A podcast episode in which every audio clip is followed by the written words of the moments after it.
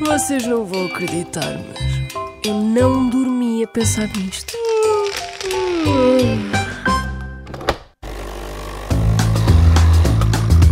Sabe o que é que significa a expressão, palavra ok? Ok. É uma sigla? Oh, que bom. Talvez o capa possa vir de know, de saber, mas não percebo o que é que o O, onde é que o O pode entrar nessa frase. Eu acho que é do boxe, o ok e o QO.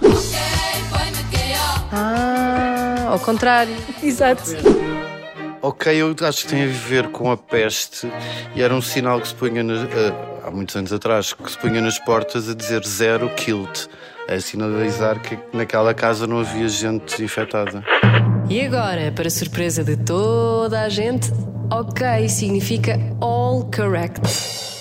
A palavra ok foi inventada em Boston em 1839 no jornal Boston Morning Post. No fim dos parágrafos escreviam ok, que era a abreviatura para, sim, agora aqui vem surpresa, all correct.